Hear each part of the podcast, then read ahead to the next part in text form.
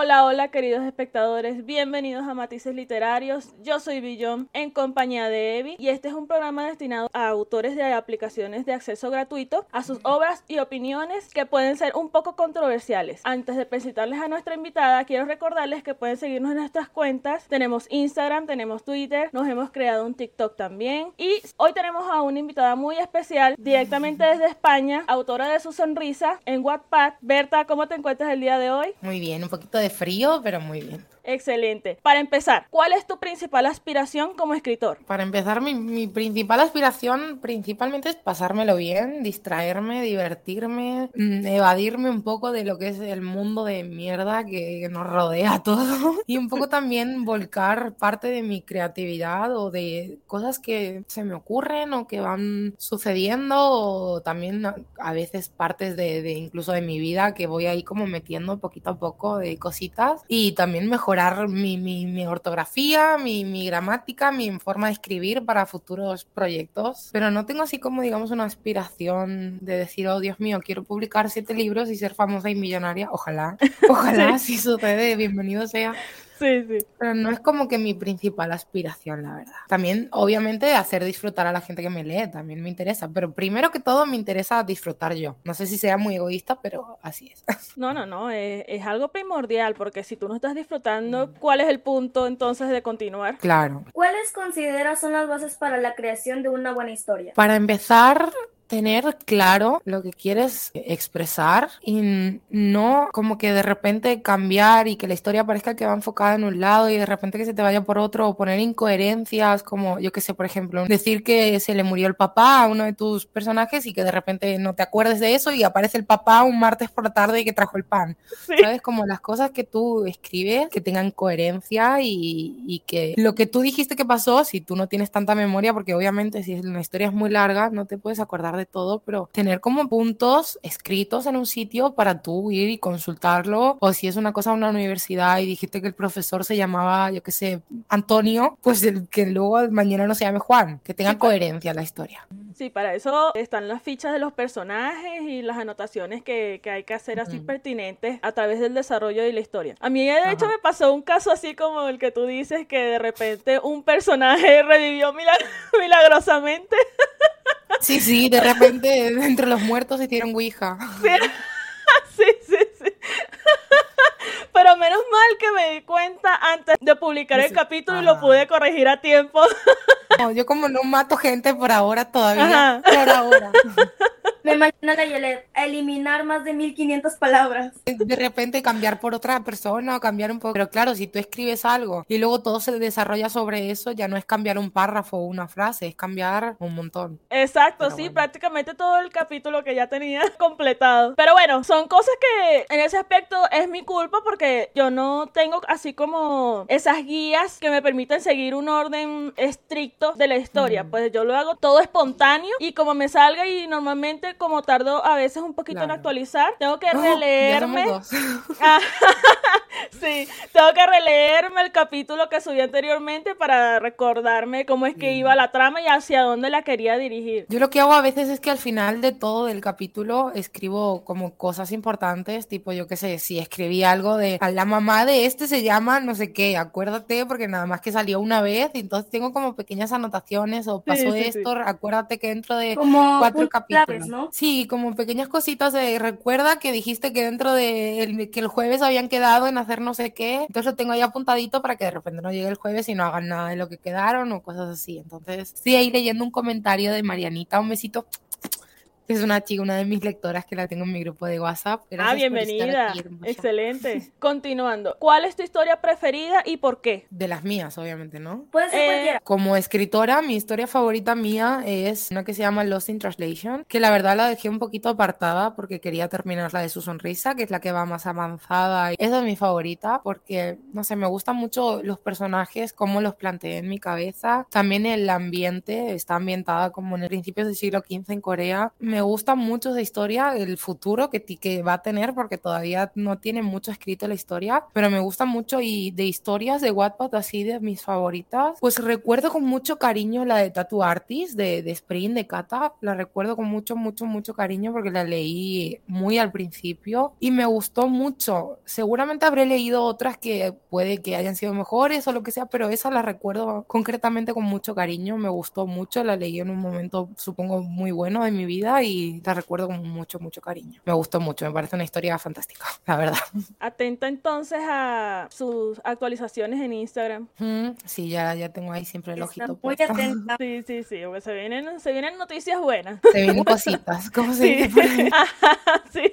Ok. ¿Cuál crees que es tu historia más infravalorada y por qué? Pues yo creo que precisamente esa, la que es mi favorita, yo creo que es la más infravalorada, porque yo la subí como con, con mucho amor y, y la gente como que leía más la otra. Supongo que al tener más lecturas y más like y todo, pues la gente iba directamente a esa. Y es como la que tenía un poquito más de fama, por así decirlo, entre muchas comillas. Y a mí la otra me parece mejor personalmente, porque la de su sonrisa la empecé a escribir hace literalmente tres años. Todavía está en emisión porque soy un desastre de persona. Y tiene 89 capítulos. Sí, sí, ya estoy con el 90, ya lo estoy terminando. Sí. Para quien me lea, que sepan que pronto actualizaré, lo siento. Sí. Pero la escribí, literal, la empecé a escribir hace tres años, si no más, 2018, principios hace más de tres años, y los primeros capítulos dan mucha vergüenza ajena, dan cringe, o sea, no sabía de la existencia de las comas, del- de, las puntuaciones, de, de- de las palabras, eh, me mezclaba ahí, dan bastante vergüencita ajena, a veces leo algún capítulo porque me llegan comentarios y me meto a verlo, y de verdad me pongo a leer y me, me- me digo, no, Dios mío, por favor, ¿qué es esto? Esa fue la primera historia que tú escribiste. Sí. O sea, es normal. Por algo se empieza y a medida que vas avanzando vas mejorando y vas puliendo todos esos esa y, detallitos. madre mía. Al capítulo como 10 o 15 quería yo como ver a ver qué tal se me iba en el smooth, porque ahí todavía no tocaba smooth en esa historia ni nada parecido, entonces escribí otra historia cortita que se llama Killing Me Gentle, que es un poquito más lemon, un poquito más, más 18. Y esa la escribí cuando llevaba como que 15 capítulos de la otra porque quería escribir algo smooth, pero no quería hacerlo en esa historia porque no tocaba ahí. Entonces dije, bueno, sí, voy a sí. hacer una parte y, y escribí eso, pero de verdad los primeros capítulos de su sonrisa me dan un poquito de vergüencita. Pero algún día, algún día lo arreglaré, lo prometo. Sí, sí, sí, no, no, es normal, pues yo también cuando Mm. empecé me acuerdo y mucho cringe, porque yo no sé si tú alguna vez leíste las mías que yo usaba la escritura de guion, Lo de rayita. No. lo de rayita, pero con, eh, ¿cómo te el- explico? como las, de Las siglas de los nombres de los personajes. Ay, no, no, eso por suerte no. A mí sí me da un poco de cringe, lo siento, Belén, sabes que te amo, pero esas cosas No, no, no, te aseguro que a mí también, no te preocupes. tipo guion de, de- para una serie, ahora entra eh, José Carlos Arismendi y dice... Ajá, exacto. Yo escribí así al principio y sí, sí, me daba demasiado cringe. Después cuando me di cuenta ya después de haber avanzado bastante en la historia que Mm. estaba incorrecto, pues no, o sea, uno no, no escribe así los libros. No, a ver, los libros como tal no, pero cada uno es libre también de escribir y si, por ejemplo, no estás muy segura de que se vaya a entender quién está hablando en qué momento o no pones arriba desde qué perspectiva se está hablando, cosas así, yo también lo entiendo que hay veces que se hace para que sepas quién está hablando en cada momento. Sí, sí, sí. Pero sí. sí, normalmente se intenta no hacer eso, la verdad. Honestamente era considerablemente más fácil escribir así porque no tenías que poner que si dijo es Christian en tal momento para referirse a, ajá, o sea, era mucho más fácil porque te ahorrabas la mención del nombre del personaje tantas Claro. veces durante un diálogo, pero no, Claro. no, que va, no, se veía horrible. Normalmente, como están en primera persona, las narro desde diferentes perspectivas, pero siempre al principio del capítulo se ve quién está narrando. Y también trato, pues, después, yo que sé, por ejemplo, murmuró con no sé qué, ¿sabes? Pues sabes que es en primera persona y si está hablando la otra persona, pues como que se nota después. Y también, si vas leyendo, más o menos se va viendo. Sí, pero sí, sí, sí. te entiendo, sí te entiendo lo que quieres decir. ¿Prefieres las historias con mucho o poco drama y por qué? Que Uy, casualmente estábamos hablando de esto. sí. A ver, a ver si yo me explico bien. A ver, para empezar, prefiero las historias con poco drama. Las cosas como son. Porque la vida ya tiene suficiente drama como para meterle más innecesariamente. Sí me gustan las historias que tienen un poquito de drama porque también le dan emoción y te hacen sentir cosas. Pero no me gustan nada las historias que meten drama innecesariamente. Como que sabes que está metido de relleno, metido con calzador, como para darle emoción a la historia, pero no emoción de que te evoque sentimientos, sino como un relleno. Como que dice, no, no, tengo que hacer este cambio drástico para generar controversia y de repente sin venir a cuento le maten la mamá a uno de los personajes y sufre un montón y entonces a no ser que eso lleve a algo del desarrollo del personaje o que eso haga falta para en sí lo que es la historia, pues me, me resulta como que un poco que sobra para mi gusto. No me gusta el drama, no leo historias de angustia, de drama que sé que terminan mal. Hay veces que estoy empezando a leer una historia y me está gustando mucho el argumento, pero veo que tiene mucho drama. Literalmente le hablo a la autora para preguntarle si termina mal o le hablo a alguien que sepa que ya la ha leído. Si me la han recomendado, le pregunto a quien me la recomendó, oye, dime si termina mal o si termina bien, porque yo no quiero ir con la ilusión de que va a ser todo súper felicidad y de repente, adiós. No, no, no, por favor, no, no lo soporto, no lo soporto. Así que la respuesta es poco drama, por favor, gracias. Eso es como. No tiene nada que ver con libros. Bueno, parcialmente porque es un manga, pero Naruto. Naruto. Ay, sí, Naruto, háblame lo que quieras que lo veo, Boruto, voy al día. Y tiene más relleno eso que. Exacto, a ese punto iba. Le meten demasiado relleno. Ese es un relleno con anime. Ese no es un anime con relleno. Sí, pero por ejemplo, el drama ahí está bien metido. Ese drama es para el desarrollo del personaje, o sea, es un drama que sirve de algo, no es un drama porque sí, ¿sabes? Siempre que pasa algo dramático, tiene un significado o le aporta algo al personaje, a la serie o lo que sea. ¿Te basas en hechos reales para escribir tus historias? Creo que un poquito de todo, a veces sí, a veces no, le meto pequeñas pinceladas de cosas camufladas un poquito, pero normalmente no. Normalmente son, son hechos inventados, imaginados, con pequeñas pinceladas de, de cosas, ya sea de mi vida o de la vida de alguien que conozco. Normalmente es todo fantasía. Bueno, no fantasía a nivel magia y unicornio, sino fantasía a nivel de que no existe la vida real. Pero prefieres escribir con un poco de realismo en contraste con historias que sean exageradamente fantasiosas. Depende, la verdad no tengo, me gusta un poco todo. Por ejemplo, la historia que les estaba diciendo de Lost in Translation es del siglo XV, obviamente no he vivido en el siglo XV, obviamente no es fantasía, algo del pasado no es que sea fantasía, pero hay veces que tienes un poco, para empezar, que informarte y otras veces intentar ponerte en la, en la situación y hay veces como que meterle un poco de, de cosas inventadas en el sentido de que no sabes bien cómo tal vez abordar un tema o cómo era exactamente ese, ese tema en esos momentos. Entonces como que te inventas un poco las cosas. Es que tengo los, los dos lados. Me gustan las cosas, digamos, de la vida real, como puede ser dos personas que se conocen en el trabajo, en la universidad. Y luego también me gusta, por ejemplo, yo que sé, Harry Potter o algo de, de magia y como Megaverse y todas esas cosas. Me gustan las dos cosas y me gusta cuando convergen esas dos cosas también. No tengo un gusto como predefinido o predilecto, me gusta todo. En el futuro, ¿te gustaría experimentar escribiendo sobre otro tipo de género? Sí, ya tengo muchas ideas, ¿sabes lo que pasa? Que quiero terminar primero su sonrisa y luego ya abrirme. Porque quien mucho abarca poco aprieta y, y no puedo, no puedo hacerlo todo porque si yo ahora empezase a escribir todas las historias que tengo aquí en el teléfono apuntadas, me tiro por un barranco porque literal no me daría tiempo a nada más. Y si actualizarías una anualmente. Sí, sí, sí, sí. No, no, no, no, no. y me, me matan, me matan. Es lo que me gusta mucho de sus historias. ¿El qué, Marianita Bebé? El primero fue Yo soy la reina de las faltas de ortografía. El otro es Pero amo leer y más las historias de Berta. Y el otro es Es lo que más me gusta de sus historias. No sé a qué se refiere con es lo que más me gusta de sus historias. Si sigues ahí, por favor, manifiéstate y, y concretamente. Sí, sí, sigue aquí. Vamos a esperar a ver qué responde. Pero eso, me gusta un poco todo. Me gusta la fantasía, me gusta lo real, me gusta mezclarlo a veces. Me gusta ponerle pinceladas de, de mi vida o de cosas que capaz que no me han pasado y me gustaría que me hubiesen pasado. Ah, dice que investigas mucho sobre el tema. Ah, bueno, más o menos.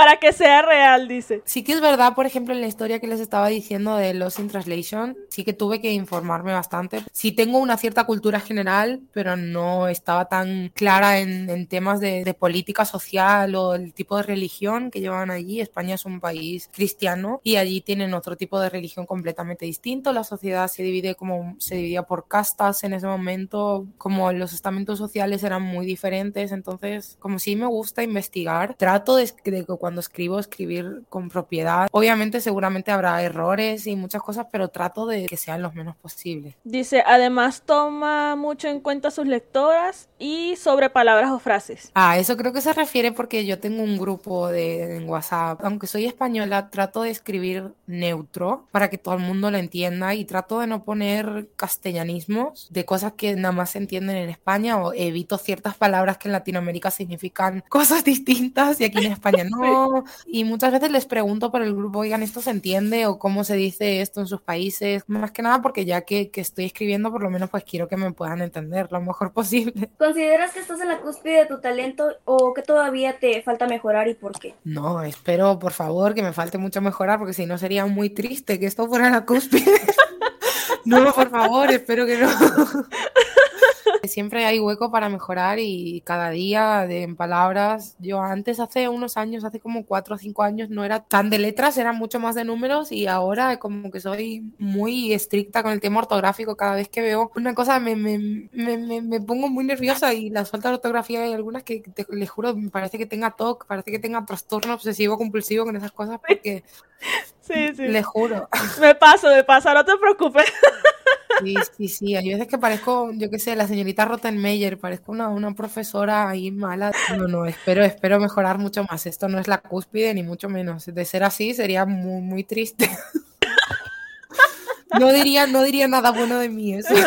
Pero ¿te refieres nada más al ámbito de la ortografía o te gustaría No, en más en otro? Ah, en general, lo que es la narración, todo, todo en general, incluso a la hora de hacer portadas, que esa, por ejemplo, que está saliendo ahora, la de su sonrisa, me la hizo una lectora que ya cuando llegue un momento, una pregunta que sé que va a llegar en cierto momento de cuál fue la experiencia más bonita con la lectora, ahí lo contaré un poquito más, pero me gustaría aprender a editar, hacer mis propias portadas, hacer algo más decente para ir creciendo en, en todos los ámbitos posibles. Es un desarrollo que va a ser natural Ajá. porque empezamos desde cierto punto, pero a medida que seguimos y aprove- vamos aprovechando los, los conocimientos adquiridos, vamos mejorando, obviamente. La intención es no quedarse estancado y conformarse con lo que uno está haciendo, sino siempre buscar hacerlo mejor. Claro. Entonces, ¿planificas las historias antes de escribirlas o lo haces sobre la marcha? Un poco de todo. Tengo como un cierto hilo argumental que quiero seguir y hay veces que de repente cuando estoy escribiendo me surge otra cosa y como que la meto por en medio, pero normalmente trato lo más que puedo planificarlo dentro de lo que cabe, pero hay veces que es un poco lo que vaya surgiendo. Hay veces que empiezo a escribir un capítulo y me van surgiendo cosas y las voy metiendo. Por ejemplo, en el de su sonrisa voy ya por el capítulo 90 y la mayoría de las cosas son cosas que han ido surgiendo o como que, por así decirlo, no relleno, pero como para llegar a cierto punto, pues yo soy muy de explicar cosas y de ser muy específica y de dar muchos detallitos. Entonces hay cosas que no, no las piensas así, pero de repente te surgen y te das cuenta que necesitas explicar mucho más, no de repente mm, lunes, martes, miércoles pasó esto y esto y esto, sino de repente darte ahí un montón de vueltas y explicar muchas más cosas para poder llegar a realmente el punto que tú quieres y que se entienda el, el por qué sucedió lo que sucedió y cuáles fueron la- las circunstancias, por así decirlo. Claro, y que el lector pueda imaginarse todo el escenario ma- mucho más detalladamente, pues, Ajá. porque Ajá.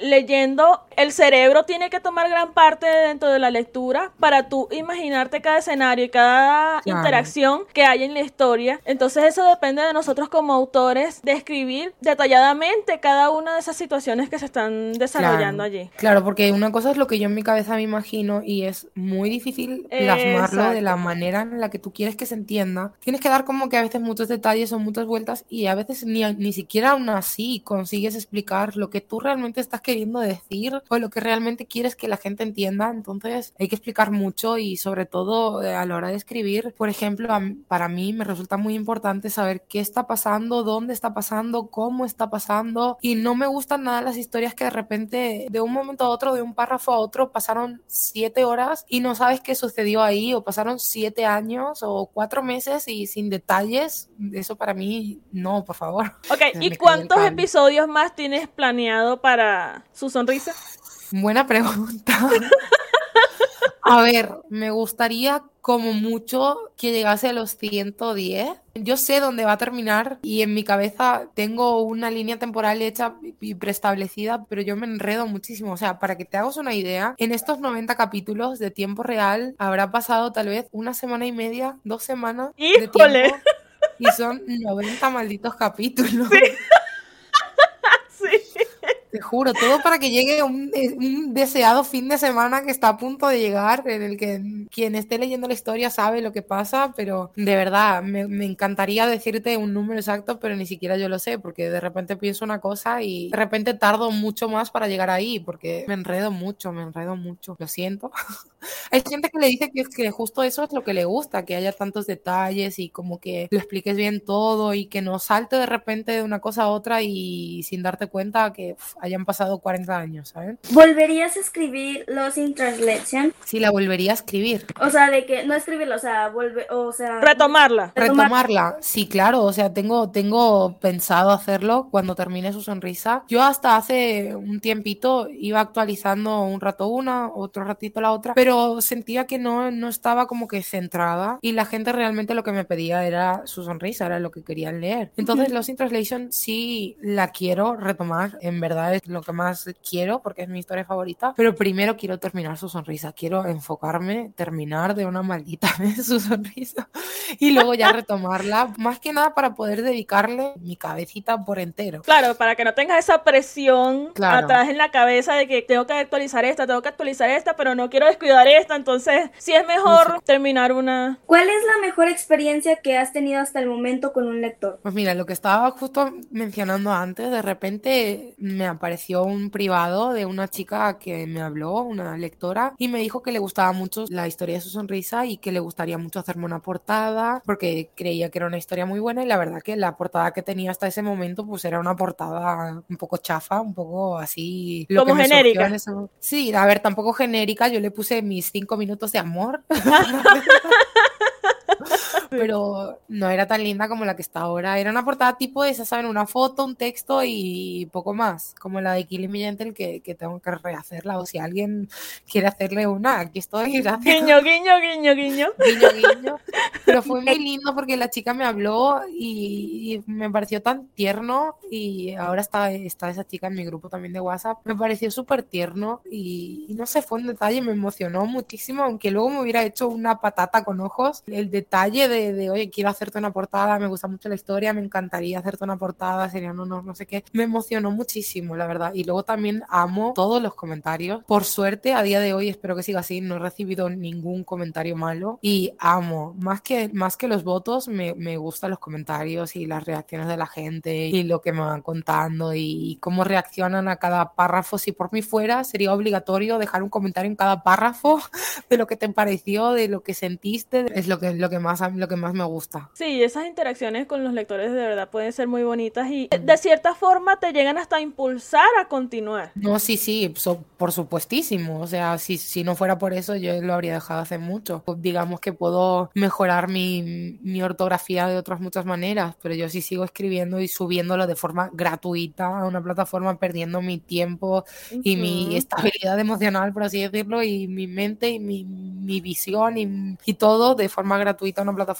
es precisamente por las reacciones de la gente y lo que eso me aporta. Si no, no lo estaría haciendo, vamos, eso está claro. ¿Tú pensarías que en el futuro hmm. publiques tus historias para monetizarlas? ¿Te refieres a, a, autopublicar algún libro o algo así? Exacto, sí. No lo descarto, pero por ahora como que no es mi ambición principal. Creo que para hacer eso tienes que estar muy consciente de que tiene que estar todo muy bien hecho y por ahora las historias todavía no tengo ninguna terminada que sea lo suficientemente larga como para autopublicarla.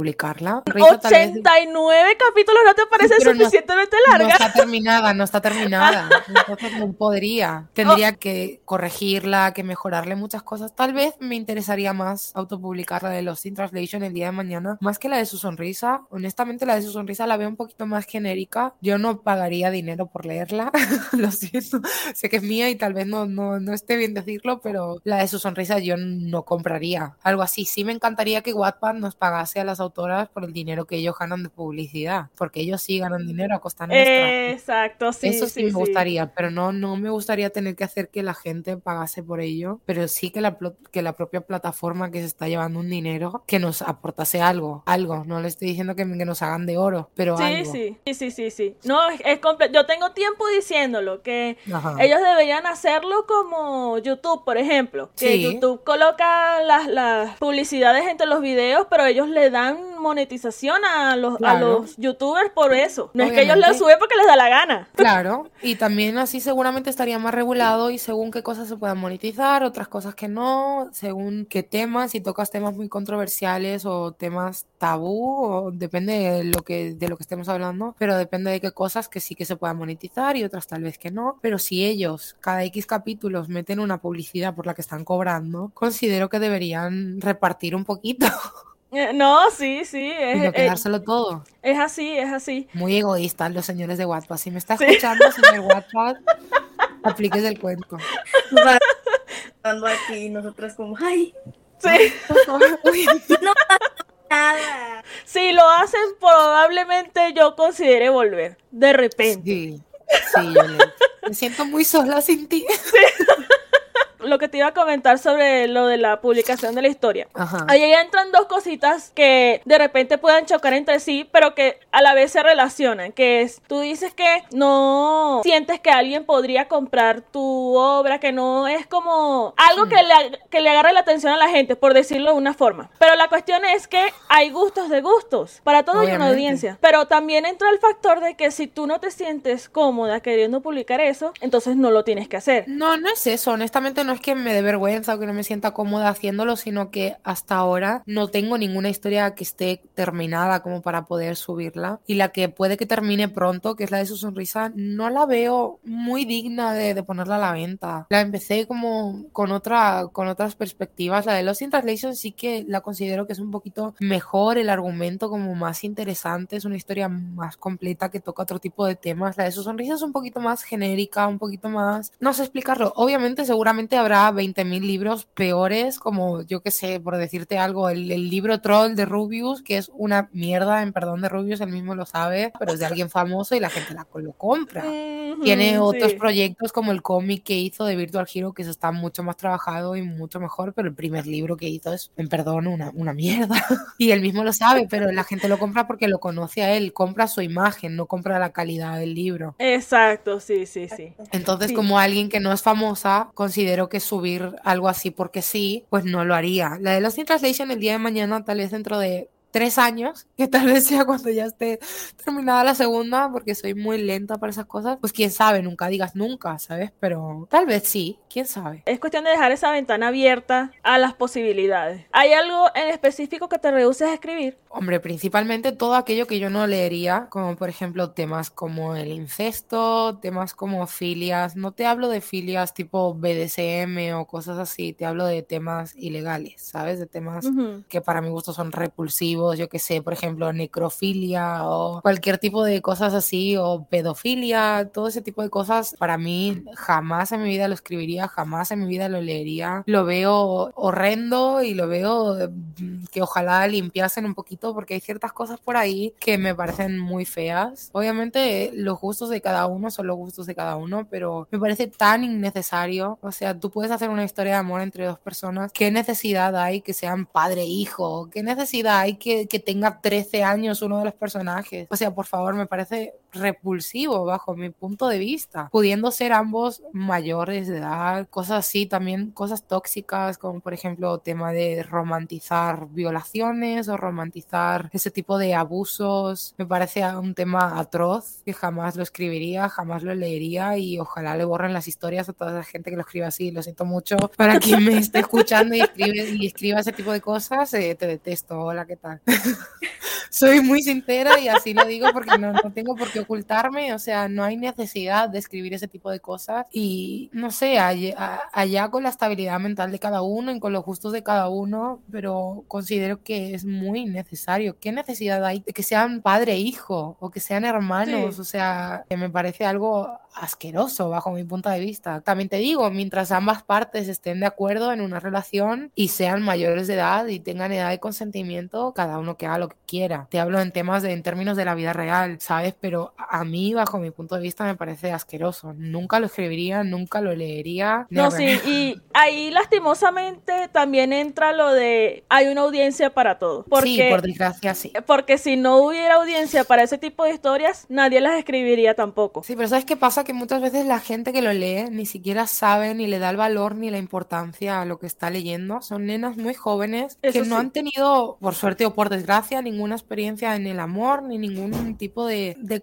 así en su vida real. Y hay veces que, que leen una historia tóxica, una historia que está romantizado la, toxicidad y el día de mañana esas personas cuando en su vida vayan a vivir una relación amorosa y pase algo tóxico, esas personas se van a pensar que eso es normal y van a decir, no, pero es que me quiere, eso es normal. Y entonces me da mucho miedo que personas aprendan de, del amor a través de ciertas historias de Wattpad, porque obviamente es una plataforma gratuita, todo el mundo puede escribir y subir lo que le dé la gana, pero ojalá hubiera alguien moderando y, limpiando. Yo no digo que no exista la toxicidad, porque obviamente en toda hay miles de relaciones que, que, son y han sido tóxicas y lo serán, pero no romantizarlo, no hacer como si, si eso fuera amor y como si eso fuera la norma. Ajá, no, porque me parece horrible, me parece, me da hasta miedo pensar en, en, que el día de mañana mi hija pudiera vivir algo así, o sea, mi hija no nata, no tengo ninguna hija por ahora, me da tristeza, me da mucha tristeza. No, es que lastimosamente este tipo de plataformas tienen un, gran número de audiencia de menor edad. No solo menores de edad, porque tú puedes tener 15, 16, saber un poquito de qué va la vida, pero hay nenas, yo he visto que me leen nenas de 11, de 10 años, y dentro de lo que cabe mis historias considero que son bastante limpias pero me han llegado a recomendar cosas en grupos. Yo me he metido en grupos de, de WhatsApp, que no soy muy fan de los grupos, me suelo salir bastante rápido, pero he estado en grupos que hay nenitas muy jóvenes y de repente comparten unas historias que yo me quedo como, what the fuck?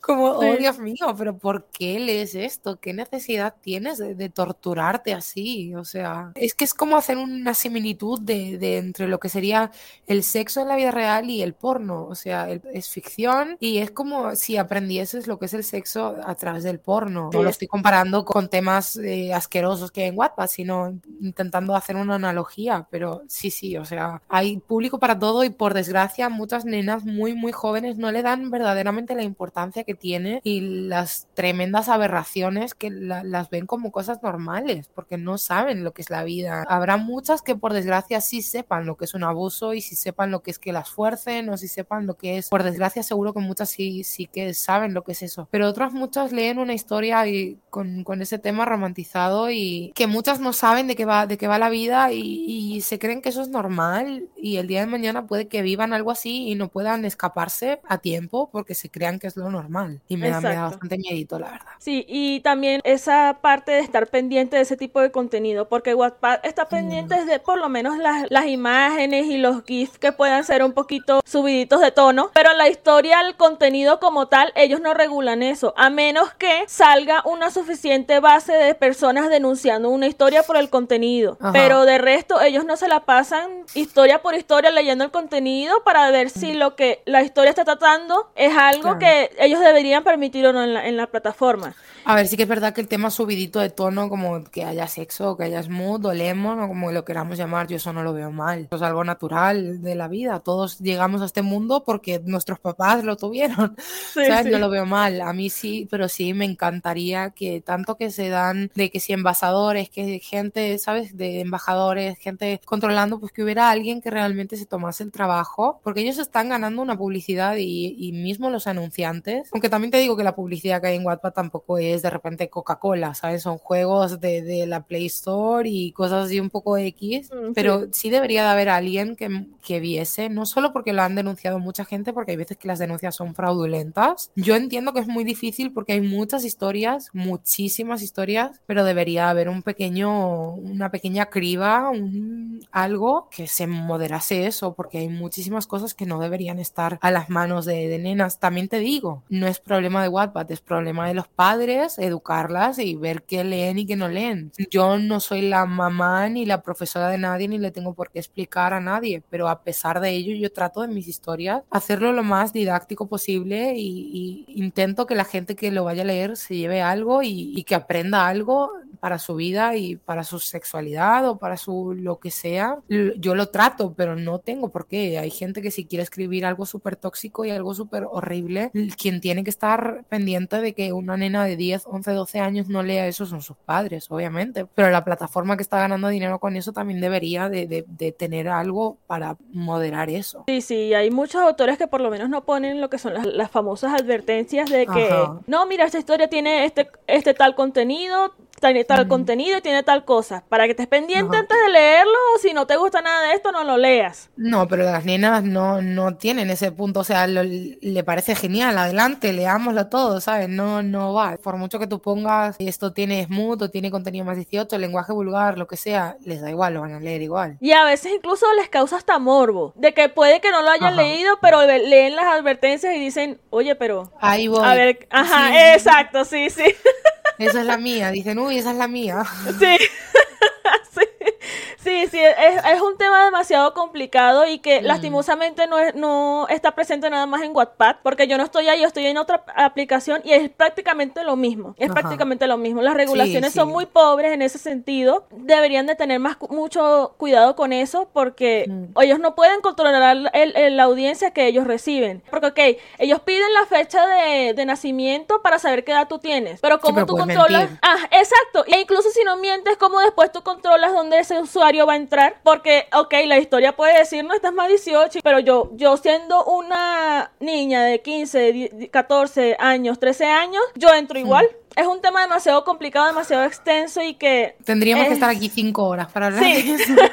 Sí, sí. O sea, se- ya es cuestión de que ellos ya tomen un poquito más de conciencia y se preparen mucho mejor para enfrentar este tipo de situaciones. ¿Cuál consideras son las mayores ventajas de las aplicaciones de acceso gratuito para los escritores y por qué? Pues que puedes llegar a mucho público, esa es la principal ventaja, porque al ser gratuito hay mucha gente dispuesta a leerte, por muy basura que sea lo que escribas. Eso es la principal ventaja, pero también es un inconveniente, porque no, no hay manera de, de, de escoger, de quiero que me lea este target o este tipo de persona, o solo quiero que me lea gente mayor de edad, o solo quiero que me lean, yo qué sé, lo que sea. La ventaja es esa, que te puedes dar a conocer y que te sirva de catapulta o de escalera hacia otro, hacia otra cosa que tú quieras hacer, o autopublicar tus libros, o ganar cierta repercusión o cierta fama, como tú lo quieras llamar. Esa vendría a ser de las pocas cosas buenas que tiene, porque no tiene muchas más, la verdad. En contraste, ¿cuál consideras son las desventajas? Pues las desventajas también un poquito eso, que al ser una plataforma gratuita, digamos que las escritoras, yo por ejemplo, le estoy regalándole horas de mi vida a una plataforma que no me lo retribuye de ninguna manera, de ninguna manera. Tal vez me lo retribuyan tal vez algunos lectores con sus palabras de apoyo, pero la plataforma en sí, yo le estoy regalando mi trabajo a la plataforma y lo voy a seguir haciendo, pero no me parece bueno. Es una plataforma gratuita que ya que le estamos regalando nuestro trabajo, que menos que tener una seguridad digna que no la tiene. Por ejemplo, si alguien te hace muchos reportes eh, y son fraudulentos, que comprueben las cosas y a la gente que realmente sí se merece esos reportes no les pasa nada. Todo ese tipo de cosas Sí. no está bien. O sea, le estamos regalando nuestro trabajo a una plataforma que sí que se está lucrando, pero nosotros no nos llevamos nada. En el caso particular de cierta autora que ya todos conocemos, Ajá. que duró tanto tiempo plagiando Sí. y resubiendo No, y lo sigue haciendo y hay historias todavía Ah. de ella que son plagios y están como camuflados. Y la gente no hay más ciego que quien no quiere ver y lo peor para mí es la gente que la sigue defendiendo a pesar de que sabe lo que sabe, porque les dan igual, les da igual todo eso, ellos lo que quieren es leer y que ponga el nombre de su ship favorito, le da igual de dónde historia, le da igual si fue robada, si fue una inspiración entre mil millones de comillas. El caso que te iba a comentar, a esa autora la han denunciado mucho, mucho la han y ha perdido su cuenta, incluso le bajaron la cuenta, no sé si dos veces, y la recuperó. Conozco autoras como nuestra querida Shua que está ahí, que ha perdido su cuenta por cosas que no, de, que no merecía perderla. Y nunca más la recuperó. Y esa persona que sí merecía perder su cuenta y, su cabeza también en ocasiones, le han devuelto la cuenta y tan tranquilo todo el mundo y oh, no pasa nada. Y, y, sus, y la gente que la lea, y cómo nos alegramos de que hayas recuperado tu cuenta fraudulenta. No entiendo. ¿Cómo ellos van a, recibir tantas denuncias de esa persona en particular mm. y no van a investigar minuciosamente para determinar si lo que la gente les está diciendo es verdad o es mentira? Yo supongo que les da un poco igual. Honestamente, les da un poco igual, porque si no les da igual la seguridad de su plataforma y que se puedan ver comprometidas eh, contraseñas y historias de la gente y cosas así, pues les dará un poquito igual que le plagien a Marianita 18 o a, Jimena 472. Les dan igual sus usuarios, la gente que escribe les da un poquito igual. Esa escritora que todos sabemos quién es y quién no, pues puede venir a mi muro en WhatsApp que muy amablemente le digo a quién me refiero. No lo digo aquí ahora por, por respeto, aunque no debería de tenerle respeto a esa persona, ya que esa persona no le tiene respeto a nadie. Pero bueno. Que Junshua tiene una preguntita aquí. Tengo una duda. ¿Qué puedes decirle a los autores que a pesar del tiempo no han ganado muchos seguidores y se sienten mal por eso? Honestamente, yo personalmente llevo escribiendo mucho tiempo y ni siquiera tengo mil seguidores y no me importa, más que nada porque no gano dinero de ello, aunque tuviera 40 mil seguidores, seguiría sin ganar dinero de ello. No voy a ser más feliz por tener más seguidores, honestamente estoy muy tranquila, me lee la gente que me quiere leer, no hago spam ni autopromoción por 20 mil páginas de Facebook para que me lleguen 4 mil personas a leer, porque no gano nada. Lo único que te vienen con que haya de repente muchísima más gente es que tengas más posibilidades de que entre esas personas haya algún loquito o loquita que te vayan a hacer la vida más difícil. Así que le diría a la gente que no gana muchos eh, seguidores que no se preocupen, que no sirven de nada los seguidores de esta plataforma. Esto no es YouTube, ni te van a pagar, ni, ni ojalá, ojalá fuese así. Entonces ojalá, un poquito tal vez de spam en Facebook y por ahí, oiga, venga y leanme. Pero yo estoy muy tranquila. La gente que me lee es la gente que me quiere leer. Puedo interactuar con ellos, sé quiénes son, muchos de ellos, porque comentan, porque me suenan sus usuarios y cosas así. Y no tengo prisa tampoco, ni si me dijeras que, que voy a ganar algo, pues tal vez haría por, por tener más, más seguidores y intentaría promocionarme o intentaría algo así. Pero dado que no es así, pues que me siga quien me quiera seguir y quien no me quiera seguir, pues que no lo haga. No pasa nada. Sí, y tienes como más posibilidades de crear como una audiencia más unida. Ajá, una comunidad, una familia. Exacto, sí, sí. La pregunta que sigue es, ¿qué opinas sobre la romantización de temas tabú? Secuestro, síndrome de Estocolmo, etcétera. Hablamos de eso un poquito antes y obviamente en el mundo existen cosas feas y cosas tóxicas, pero me da mucho miedo el tema de la romantización de ese tipo de temas porque hay gente que aprende acerca del amor o se cree que eso es la realidad y el día de mañana cuando les pase algo parecido, tal vez no tan fuerte, pero lo van a normalizar. No solo romantizarlo, sino normalizarlo también es lo que me da miedo, que lo dejan de ver como, como un tema feo y lo dejan de ver como algo sobre lo que deberías pedir ayuda o incluso denunciarlo o, buscar ayuda principalmente en donde sea, ya sea con las autoridades o con alguien cercano y lo normalizan, lo romantizan, me parece muy feo. O bien lo hace alguien que ni siquiera sabe de lo que está hablando, no tiene la suficiente madurez mental como para darle realmente la importancia que tiene y no sabe el mal que está haciendo, o es alguien que tiene algún tipo de problema psicológico y realmente no le importa. Entonces la verdad me parece muy peligroso, bastante, la verdad. Sí, tristemente este tipo mm. de historias con este tipo de temas tan delicados mm. son abundantes en este tipo de, plataformas. Mucho, mucho, mucho. Literal, te, te, metes y enseguida te salen tipo tres, cuatro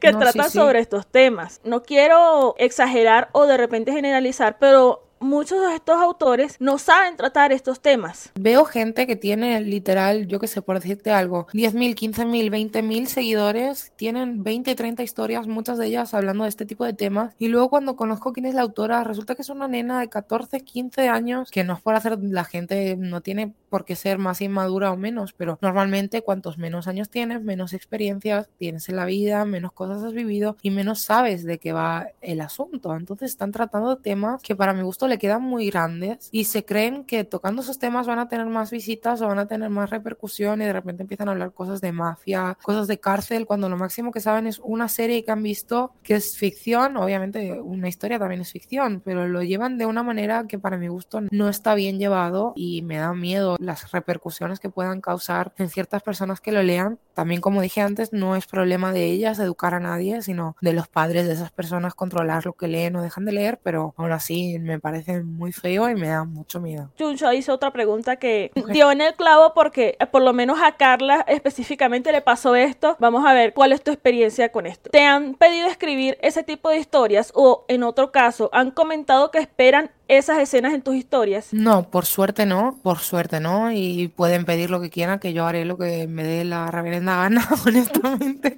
y eso no va a ser. Sí que es cierto que hay gente que me ha pedido que escriba un poco más de drama, algo más dramático, algo como más profundo, o, o porque le gusta leer ese tipo de cosas, pero sí que es cierto que por suerte no me han pedido que escriba nada de ese, en ese ámbito, porque tampoco lo haría, la verdad. Tratar con lectores así es complicado, porque eso es particularmente que exigen al escritor. No, mira. Me parece horrible. Exacto, sí, porque, oye, ¿Qué yo vienes a exigir, amiga? Soy yo quien está regalando mi trabajo, no tienes nada que exigir, tendrías que estar agradeciendo. Exacto, que, sí. que te estoy aportando algo. Sí, y yo lo escribo como a mí me salga, como a mí me dé la gana, como yo lo prefiera. Una cosa, amo las críticas y amo que me puedan sugerir. Una cosa son sugerencias, perfecto. Pero Exacto. exigencias, no, mamita.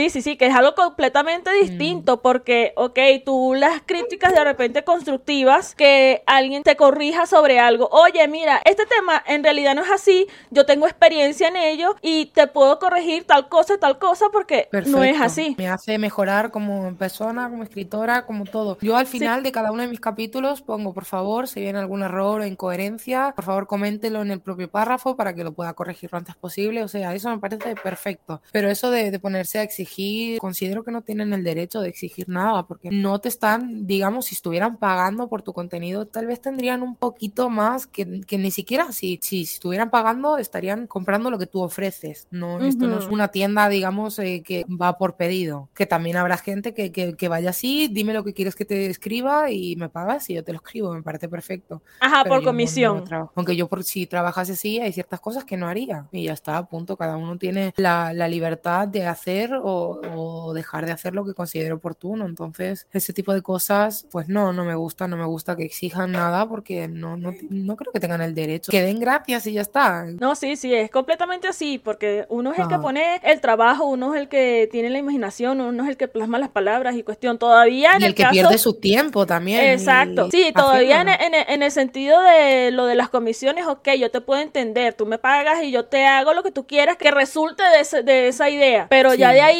que tú leas y pases directamente a exigirle al escritor, mira, tú tienes que hacer esto y esto y esto porque es lo que yo quiero, bájale No. dos. Bájale cuatro.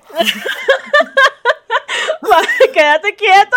Sí, sí, sí, no, no, no. Aquí Junso tiene otra. Sé que lo hablamos hace un tiempo, pero si alguien te pide hacer una comisión, ¿lo harías? Mientras sea de temas que escribas. Sí, obviamente. Si es algo que a mí me parece lógico o me parece algo que me parezca agradable de escribir, obviamente lo haría. A, na- a nadie le disgusta ganar dinero, creo yo. No, Vamos. no. Pero hay ciertas cosas que sí que es verdad que no, que no las haría. Pero de los temas que ya hemos estado Ajá. discutiendo, por ejemplo. Ok, ¿y qué opinas sobre la parte tóxica de las plataformas de acceso gratuito? Pues que mm, me fastidian bastante por utilizar una palabra un poco para todos los públicos, me parece horrible. Hay mucha gente tóxica, mucha gente que endiosa a personas que no conoce y las defiende a capa y espada. Ni siquiera saben su nombre en algunas ocasiones, se saben su seudónimo, no saben ni de dónde son, ni su cara, ni su edad, ni cómo son en la vida real. Las defienden porque simplemente han leído una historia que les ha gustado y las defienden como si fueran diosas del Olimpo, ¿sabes? Como si no hiciesen nunca nada malo en su vida. Y eso me parece tóxico y eso que están defendiendo. Y luego hay otra parte tóxica que es la gente que se la pasa criticando en mal plan. No te estoy hablando de críticas constructivas, te estoy hablando de críticas destructivas que van por ahí insultando a otras personas. Yo, por suerte, no he tenido ningún, ese, esa experiencia hasta ahora, a día de hoy, espero que así siga. Jamás he recibido un comentario en mis historias o en mi muro de nadie lanzándome hate, por suerte, pero sé que lo hay, hay partes muy tóxicas de personas que hablan mal de otras a sus espaldas para, no sé por qué, porque son tóxicas, definitivamente, porque no creo que vayan a ganar nada, igual ganan ego o ganan, no sé, lo que ellas consideran que ganan, pero hay mucha, mucha gente tóxica y todas sabemos de muchos casos de mucha gente que va por detrás, habla mal o hace cosas muy feas a otras personas de la plataforma porque son tóxicas, es mala gente, mala gente hay en todas partes, pues en Wattpad también. Yo una vez estuve viendo unos videos al respecto Ujú. y una cuestión que se comentó ahí que yo dije, oye, sí es cierto, que es que este tipo de personas que hacen este tipo de acciones tan públicamente que lo gritan para ser escuchados es básicamente búsqueda de atención. Porque No, sí, obviamente, tienen una vida muy vacía, no tienen nada más que hacer, nada más interesante, su vida es una Exacto. mierda y no tienen otra cosa que hacer, se sienten poderosas con sus 10.000 seguidores que la apoyan en todo, aunque sean una mierda de personas. Sí. Y oh, qué poderosa soy, soy genial. Pues no, Sí, amiga, porque fuera de esta muchas- plataforma no eres nadie. Muchas de esas cuentas que, que se ponen a, a hacer este tipo de, de ofensas, de insultos y de atacar directamente a otra persona que, como tú dices, ni siquiera conocen, son cuentas fake, son cuentas falsas. No, Entonces, sí, obviamente, no tienen la, la valentía de poner su nombre o de poner su cara para ver quién son, o son cuentas de escritoras reconocidas que se hacen una cuenta falsa para ir y meter mierda. Y fíjate dónde llega la cabeza de algunas escritoras que se crean cuentas falsas para tirarse hate a ellas mismas y que venga gente a defenderlas. sí. Fíjate tú la cabeza de algunas personas, qué malita está, o sea.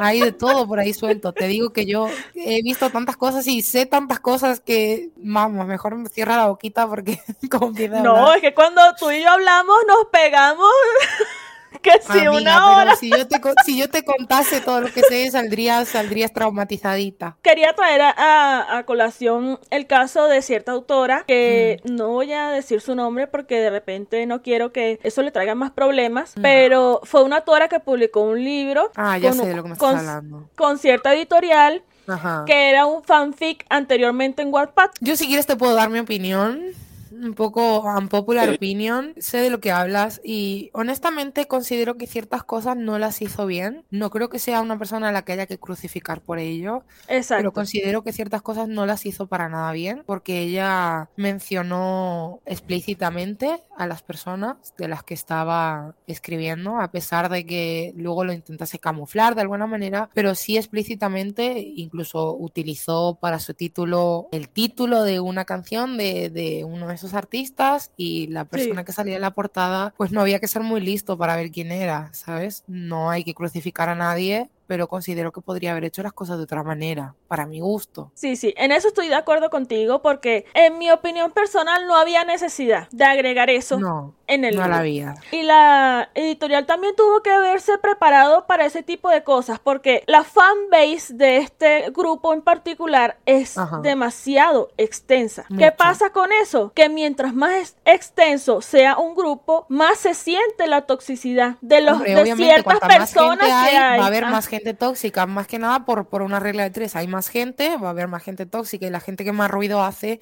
es la tóxica. La gente tranquila no se habla de ella. Sí. Claro, la gente tranquila no hay nada que comentar. De Sí. las que se habla es de la gente tóxica. Y a cuanto más volumen de gente, pues va a haber más gente tóxica. hay ciertos tipos de personas en estas fanbase, porque voy a generalizar, que son bastante vocales. Entonces, ¿qué pasa con este tipo de personas que pasan a, a realizar lo que estábamos discutiendo? Se crean cuentas falsas Ajá. o usan cuentas que ya tienen muchos seguidores, pero en donde nunca han mostrado su, su rostro, en donde nunca Sí, han sí. dicho su nombre ni nada. O sea, de su persona los seguidores no saben nada. No tienen la valentía, lo hacen desde ahí porque ese es el punto clave, que no tienen la valentía para identificarse al hacer es- ese tipo de argumentos. ¿Qué Ajá. pasa? Yo estoy en contra del acoso bajo ningún concepto. Hay maneras correctas de tomar un tema, de discutirlo y de tratar de solucionarlo. Hay muchas muchas Sí, formas correctas de hacerlo. El acoso bajo ningún concepto yo estoy de acuerdo y No. específicamente en el volumen en el que esta autora tuvo que experimentarlo. Lo sufrió mucho y mucha gente se le vino encima. No fue para tanto. Ella hizo cosas mal, sí que es verdad. Ujú. Y más que nada, el hate tal vez le cayó por culpa de la gente que la iba a defender y daba argumentos que no eran adecuados. La hateaban más todavía porque la gente que la iba a defender daba unos argumentos que no eran los adecuados. Sal- salían por lados que no tenían nada que ver. Simplemente es una guerra de, de ships, hablemoslo así, hay gente que le da rabia, de que sea un ship o del otro, le da igual si tiene razón o no, te dan un argumento que no tiene nada que ver para rebatir el que tú diste, te salen por otro lado, te cambian de tema, sale la toxicidad y es horrible, o sea, no,